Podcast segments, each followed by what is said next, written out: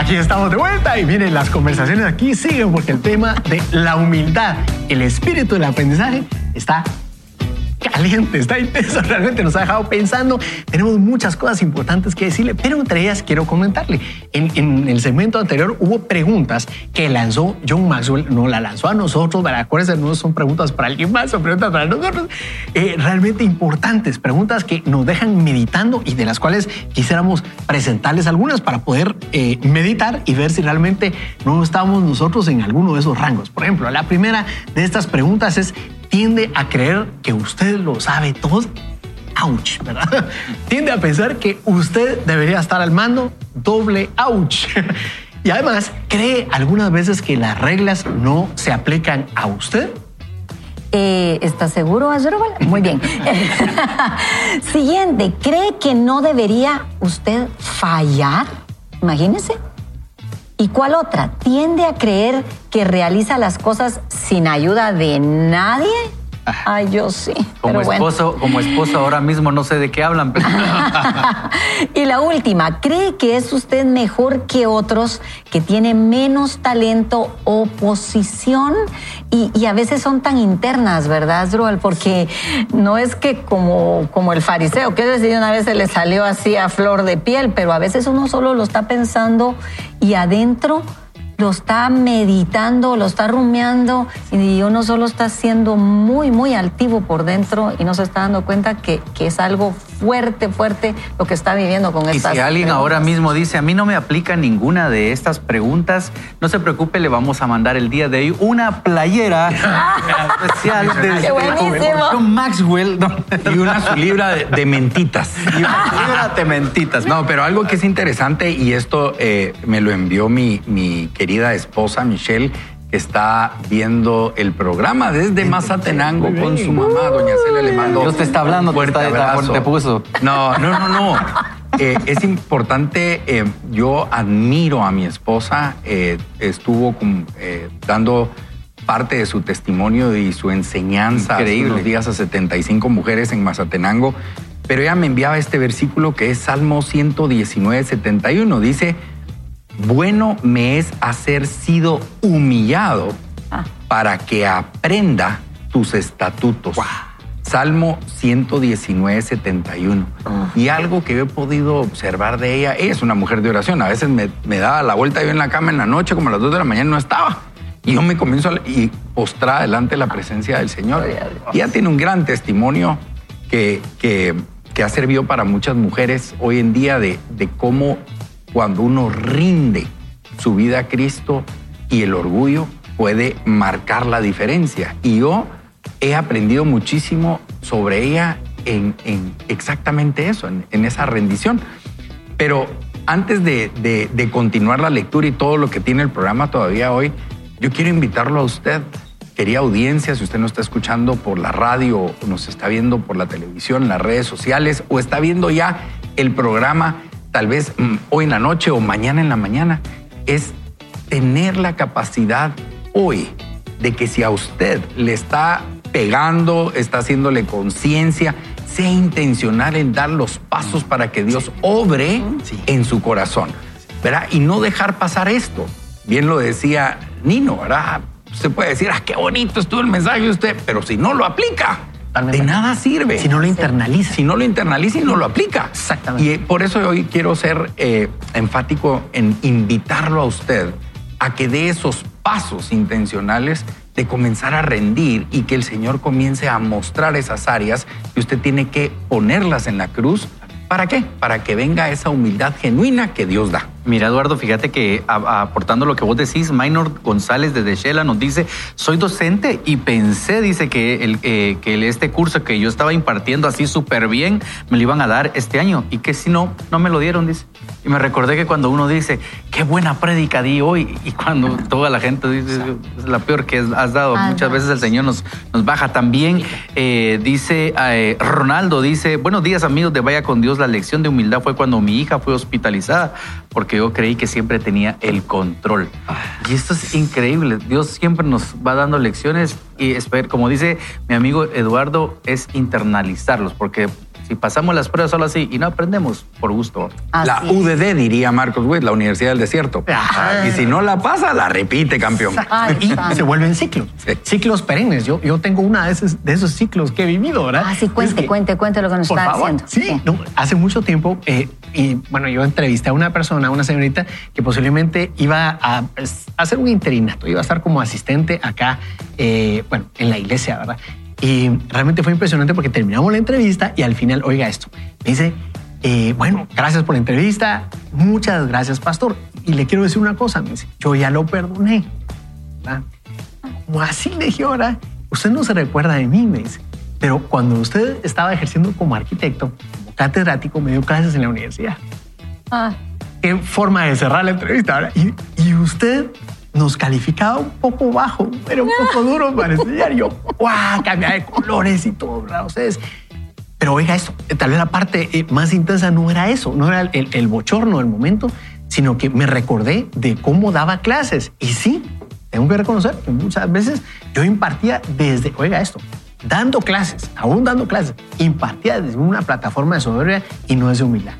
Y las consecuencias las estaba pagando allí. Y se nos olvida que realmente alguna vez nosotros fuimos aprendices. Creo que a todos nos ha pasado, como cuando corregimos a nuestros hijos. Se nos olvida que una vez estuvimos en la posición de ellos. Exactamente. Y Con entonces- retos parecidos. Y esa lección me la dio Nino una vez. Me, Pero, papito me dijo, téngale paciencia a su hija.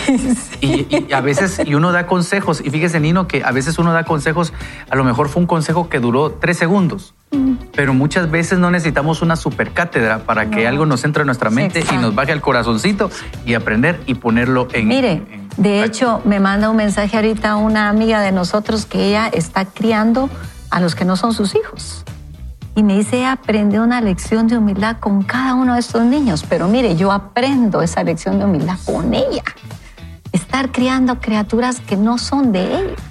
Y los ama como que es su mamá. Entonces digo yo, ala, wow, de verdad. Pero nos falta la historia rapidito de nuestro gran ejemplo aquí al lado izquierdo. Les quiero contar, yo solo les voy a contar No, favor, porque mire, no. mire, pues, no, es que saben qué pasa, mire, Se pues. puede es- transgiversar. no, no, es Ahora que tiene un talento comunicación que natural. todo lo cambian, no. No, yo solo quiero contar que él tiene un talento natural para cambiarle los nombres a las personas, ¿sí o no? Cuente. Lo- no, lo que pasa es que desde el punto de vista fisiológico mi cerebro a veces no funciona como debe ser. Ayer me presentaron a Paul Wilbur y yo no sé por qué en la mente tenía Ronquenoli. Pero es que ahí sí hay diferencia. Es que sí es Pero algún día cantaron juntos. Que can- perdona, hasta el color es diferente. Y después yo le iba a mandar, eh, le tomé una foto a, a- a una profeta pastora, ¿verdad?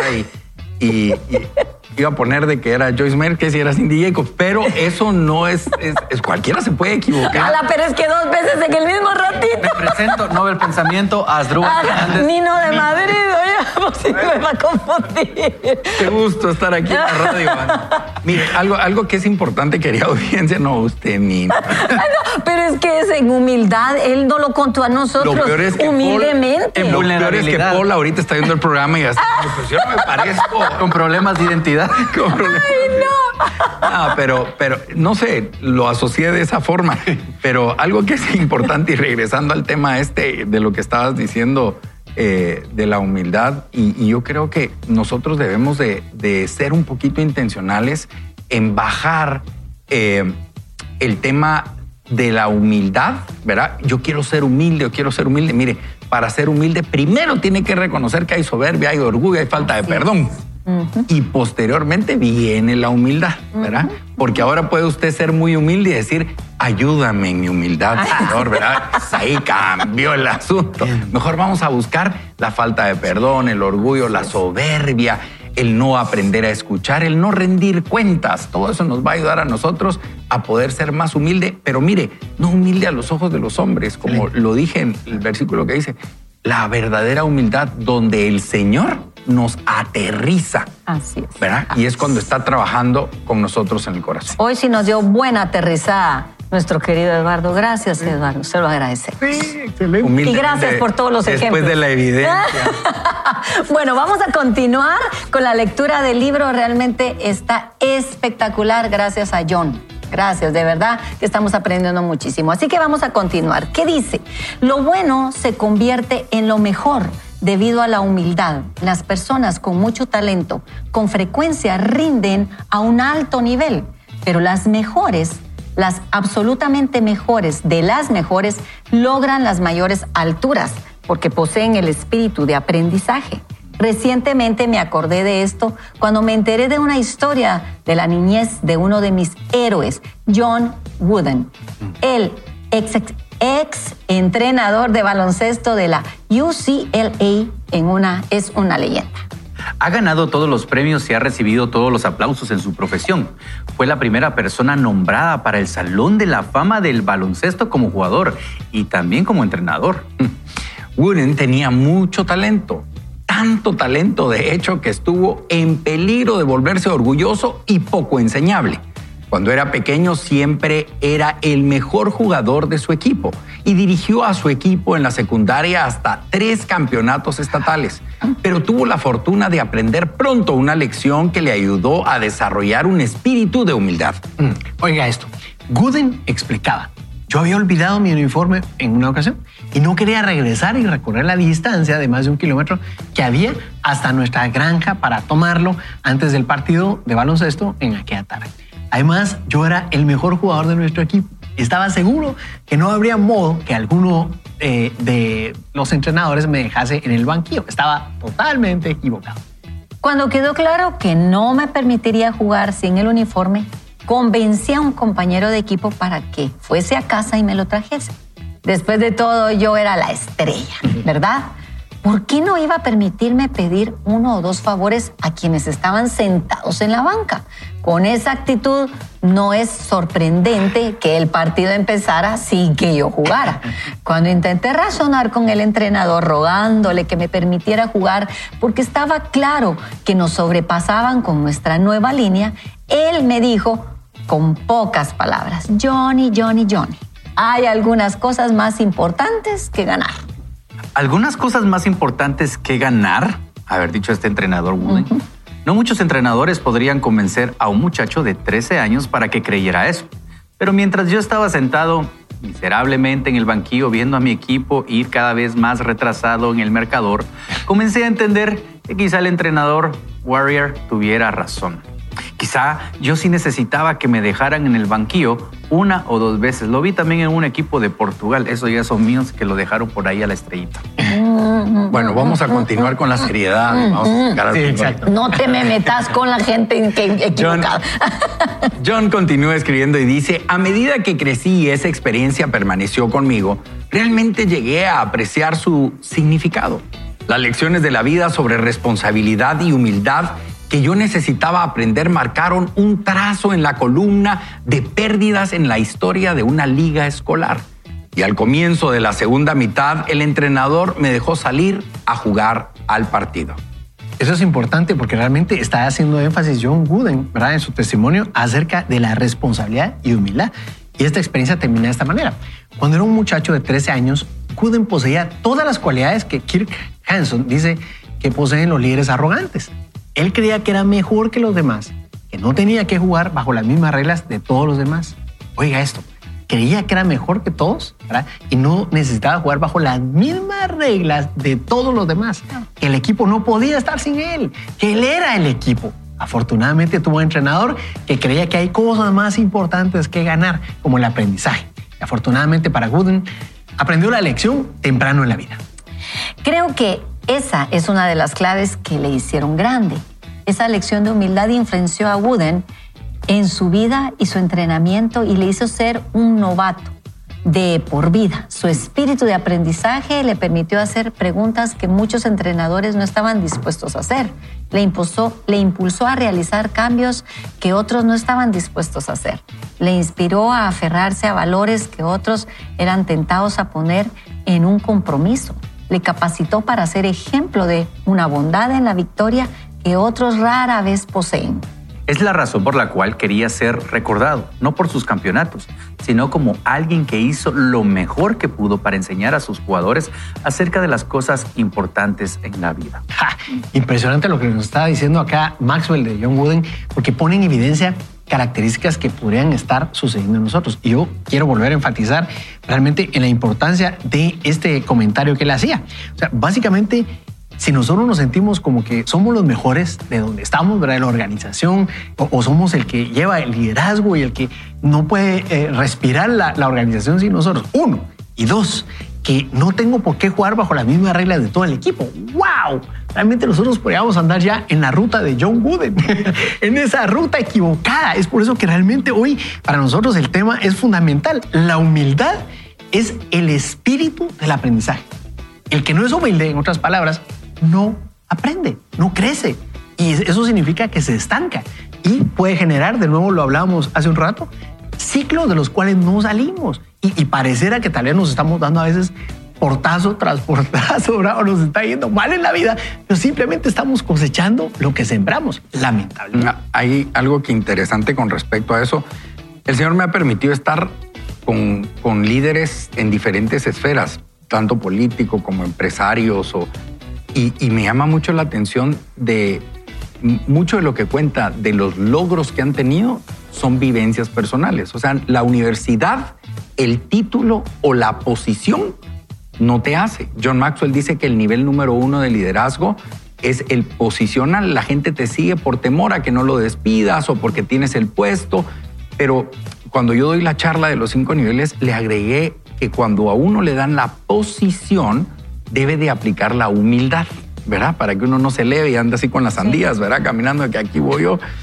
Pero lo más interesante de todo es que las, cuando yo escucho a estos grandes líderes o a estas personas exitosas, eh, número uno, confían en el Señor. O sea, son creyentes. Eso es de la, de la experiencia que he tenido. Y todo lo que ellos hablan de su crecimiento, de su sabiduría, de todo, viene a consecuencia de sus vivencias y de sus vivencias de los fracasos que han tenido. O sea, el Señor en todo fracaso, en todo problema, en toda adversidad nos muestra que debemos de ser humildes para aprender de esto. Y por eso este libro, que lo, lo, lo hemos leído en la oficina y para mí, miren, yo lo tengo subrayado y todo, ha sido de mucho porque es a veces se gana y a veces se aprende. Estamos acostumbrados a decir a veces se gana y a veces se pierde, ¿verdad? O sea, no, no debemos de tener ese espíritu derrotista y debemos de saber que no importando nuestra situación y nuestro entorno, debemos de aprender de él.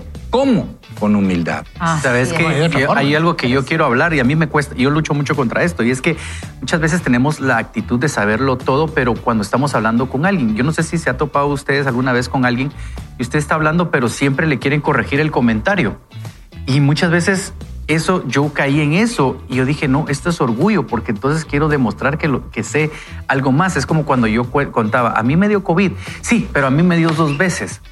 Eh, ah, este, Fíjate que yo tengo a mi nena enferma, sí, pero yo tengo tres hijos enfermos. O sea, siempre hay un comentario y mucho cuidado porque eso también puede ser ese orgullo derrotista. Yo me quiero subir en esa ola y voy a contar una historia rapidísimo que lo, que, que lo, lo, hablo mucho eh, con respecto al yo-yo, ¿no? De lo que decís yo. Eh, pues yo participé en uno de los cuerpos de bomberos en Guatemala y teníamos un superior. Y ese superior nosotros llegamos y le decíamos, mire, eh, galonista, fíjese que fuimos y, y a la vuelta del chilero y un camionetazo. ¡Ja! Sí, yo siete camionetazos he ido a atender a ese lugar. Mire, galonista, fíjese que recibí un parto en la unidad. ¡Ja! Sí, yo nueve partos he recibido. Mire, galonista, que bajamos el puente del incienso en Rapel. ¡Ja! Sí, yo de frente bajé finanzas, decía. Todo eres yo. Y un día estábamos en formación y un amigo le dice, galonista, sí, fulano le dijo, usted sabe que la última palabra que debe decir el bombero, según el manual del bombero, es la palabra yo. ¡Ah, sí, yo hice el manual! Con razón. Con razón. Y a veces, y fíjate que a veces la humildad, perdón, y es que nos lleva también a callar aunque las respuestas. Por ejemplo, algo tan sencillo creo que nos pasa en la vida cotidiana es que a veces alguien nos va a contar alguna anécdota, algún chiste, y a veces por humildad no es, o por cortesía, yo tengo que callarme aunque lo sepa y, si te lo cuentan bien te va a volver a dar risa, pero también eso nos lleva también a mantenernos con perfil bajo, porque cuando nosotros creemos que siempre tenemos que opinar algo, yo dejé personalmente muchas veces de escuchar a las personas. Las personas tengo que ponerles atención y eso es un acto de humildad que tenemos que rendir. Sabe, Nobel, en la cumbre de liderazgo hace creo que dos años, Greg Rochelle dice, hable menos y escuche más. Exacto. ¿Qué quiere decir esto? Que los que somos sanguíneos, coléricos, el flemático, el melancólico le habla menos. pero los que trabajamos en liderazgo tendemos a hablar demasiado. Y en la mucha palabrería, dice la palabra, hay pecado. ¿Por qué? Porque entonces denota que nosotros queremos demostrar algo, que escuchen nuestra sabiduría. Pero hay mucha sabiduría cuando callamos y escuchamos lo que la demás gente está hablando, lo que los demás están diciendo. Los últimos minutos del programa todos No, pero realmente, ¿sabe qué es lo lindo que yo he aprendido? Es, hay lugares y momentos donde pocas palabras dicen mucho mm. y que se me permite. Así es. Sí, pocas palabras. Hay lugares donde definitivamente no tengo que hablar y hay lugares donde yo tengo que expresarme. Entonces yo escojo el lugar para que en donde esté yo pueda demostrar que Dios ya ha hecho algo en mi vida. Solo quiero leerles lo que dice Juan 5:32. Otro es el que da testimonio de acerca de mí y sé que el testimonio que da de mí es verdadero. ¿Quién lo está diciendo? Jesús. Otro es el que da testimonio de mí. ¿Qué está diciendo entonces? Que alguien tiene que decir algo bueno de lo que yo estoy haciendo. Pero es porque yo me he colocado en el lugar. Yo tengo ciertas disciplinas. Uno, aprendí a callarme porque sí hablo bastantito. Y mi maridito también habla bastantito. Y entonces aquí tenemos una familia de que hablan todos un montón y todos quieren contar todos los testimonios y todos los milagros y todo lo que Dios ha hecho. Entonces hemos tenido que aprender a escucharnos entre todos y a ser humildes. Pero lo otro es saludar a todo el mundo. Amar a toda la gente. Porque si soy muy introvertido, voy a terminar siendo a, creer que la gente me va a ver como arrogante. Y lo segundo, a, tratar, tercero, tratar a la gente con eh, respeto, porque eh, es bien difícil cuando yo he escuchado que qué lindo ver al líder cómo habla, nos miran a nosotros, pero detrás es una persona arrogante, es una persona que grita, es una persona que trata mal a las personas, es terrible. Y yo quiero que escuchemos bien lo que estoy diciendo, porque no es fácil decir qué lindo, qué, qué buena gente Eduardo, qué buena gente Asdrúbal, qué buena gente Nobel, pero que por atrás alguien diga, esa persona es insoportable. Ah. Es dificilísimo escuchar que después lo que cuentan, que son, somos personas que no se aguantan. Ah. Ahí es donde tenemos que tener disciplinas en nuestra vida. Somos aquí como somos en todos lados. Y construyendo sobre eso, les repito otra vez, la humildad no es negar nuestras fortalezas, la humildad es ser honesto con nuestras debilidades. Y eso es cuando muchas veces, como dice Nino, hay veces que vamos a tener que callar, otras veces vamos a tener que hablar o decir poco. El detalle es que cuando usted y yo vayamos a tener que hablar, hagámoslo con excelencia, hagámoslo bien. Porque cuando hay un corazón sano, cuando ya hemos perdonado, como dice Eduardo, ¿saben una cosa? El decir, yo puedo hacer bien esto, va a glorificar al Señor. Yo puedo hacer bien lo otro, va a hablar bien de usted. Y también decir, en este momento tengo que callar, morir a mí, menguar, para que otro sobresalga. Eso es porque ya hemos trabajado en el orgullo. No, rapidito, quiero hacer un comentario. John escribe, eh, hace la relación entre responsabilidad y humildad. Primero que nada, para poder comenzar a trabajar en nuestra humildad, debemos de asumir la responsabilidad y la responsabilidad no se cede. Todo el mundo tiene eh, eh, la culpa y cabal lo decíamos en la lectura eh, al inicio. ¿verdad? Si no es el gobierno, son los diputados, es el alcalde, mi papá que no me llevó al circo cuando era chiquito, etcétera, etcétera. Todos tienen, no, tenemos que ser responsables, debemos de asumir la responsabilidad de trabajar en nuestro ser, en autoconocernos para liderazgo y sobre todo para permitir que Dios comience a obrar con nosotros. Y si usted no lo permite, téngame que Él tiene tanta intención que va a hacer que usted sea permisivo. Buenísimo. Y yo quisiera terminar de esta manera el programa hoy. Quisiera invitarle a que usted ponga mucha atención a este versículo que nos inspira a pensar en, el Señor Jesús. Realmente Él nos enseña de humildad, bien lo decía Nino en uno de los segmentos, y en Filipenses 4 Vamos a ver, Filipenses 2, perdón, Filipenses 2, 3, él nos dice a través del, apóstol Pablo, no sean egoístas, no traten de impresionar a nadie, sean humildes. Es decir, considerando a los demás, aquí nos dice el cómo, ¿verdad? Considerando a los demás como mejores que ustedes. Ahí cierra la cita, oremos, acompáñenos y reconozcamos que es muy probable que todos necesitemos una dosis de humildad. Y vamos para ello a empezar la oración de esta manera. Señor, venimos ante ti a pedirte perdón. Porque quizás en muchas, suficiente, más que suficientes ocasiones, nos hemos sentido humildes. Y te pedimos perdón, nos arrepentimos de eso. Porque mientras tanto tú has estado enseñándonos otras lecciones referidas a lo mismo. Quizá por eso estamos viviendo las consecuencias, ciclos desgastantes en nuestras relaciones personales, ciclos eh, relacionales terribles a nivel familia. Te pedimos perdón, Señor. Nos arrepentimos de ello y vemos hoy hacia la cruz. Vemos hoy hacia tu corazón, Jesús. Enséñanos a ser humildes. Despierta, aviva en nosotros, Señor, el apetito de seguir en tu palabra y de esta manera reconocer que tú eres el único que nos da lecciones de humildad, Señor. Sé tú el que nos diga cómo nos ves. Nosotros estamos aquí para obedecerte. Esto lo damos en el nombre de Jesús. Amén. Así que le invitamos a que usted tome decisiones ahí donde se encuentra, que usted pueda inspirar a otros en dirección a la humildad y no al orgullo. Y le cuento, tenemos a continuación la lectura de nuestros ganadores de una Biblia y un libro, un libro como este y una Biblia similar a esta. ¿Nos ayuda Nino, por favor? Así es, vamos a ver quiénes son los ganadores y si hacemos eh, fanfarrias. fanfarrias. Así es, Gabriela Maldonado, felicitaciones y Pablo Renato. Los bendecimos, son los ganadores. Gracias por haber escrito a este programa Vaya con Dios. Vamos a hacer una pequeña ronda de conclusiones y a la vez inspirándolo, o sea, procurando inspirarlo para que pueda tomar eh, decisiones en este día de manera específica. Así es, lo bendecimos y agradecemos al Señor. Creo que ha tocado a nuestros corazones un tema muy importante. ¿Y qué le parece si en un acto de humildad usted hoy pueda contar un testimonio a alguien en su trabajo y decirle algo que a usted lo ha inspirado para poder inspirar a los demás y de verdad aportar algo en donde Dios nos tenga trabajando? Que, involucre la vulnerabilidad. Exacto. No es eliminarme cómo soy de humilde. No, no. Volver otra vez al ciclo. No si no, le vamos a regalar su playera. No ayudo. Yo solo lo exhorto a que usted asuma la responsabilidad y deje de cederla y ha donado esto con una buena actitud. Excelente. Así que le invitamos a usted a que considere esto. La humildad es el espíritu del aprendizaje. Eh, así se llamó el episodio de hoy. La humildad, el espíritu del aprendizaje. Y le invitamos. Mañana seguimos hablando de este tema y veremos cómo la humildad nos permite sacar aún mejor partido a nuestros errores. De esta manera que cerramos el programa hoy, le invitamos a que por supuesto usted no vaya solo ni mal acompañado, sino más bien vaya con, Dios. El Señor le bendiga, lo esperamos mañana a la misma hora.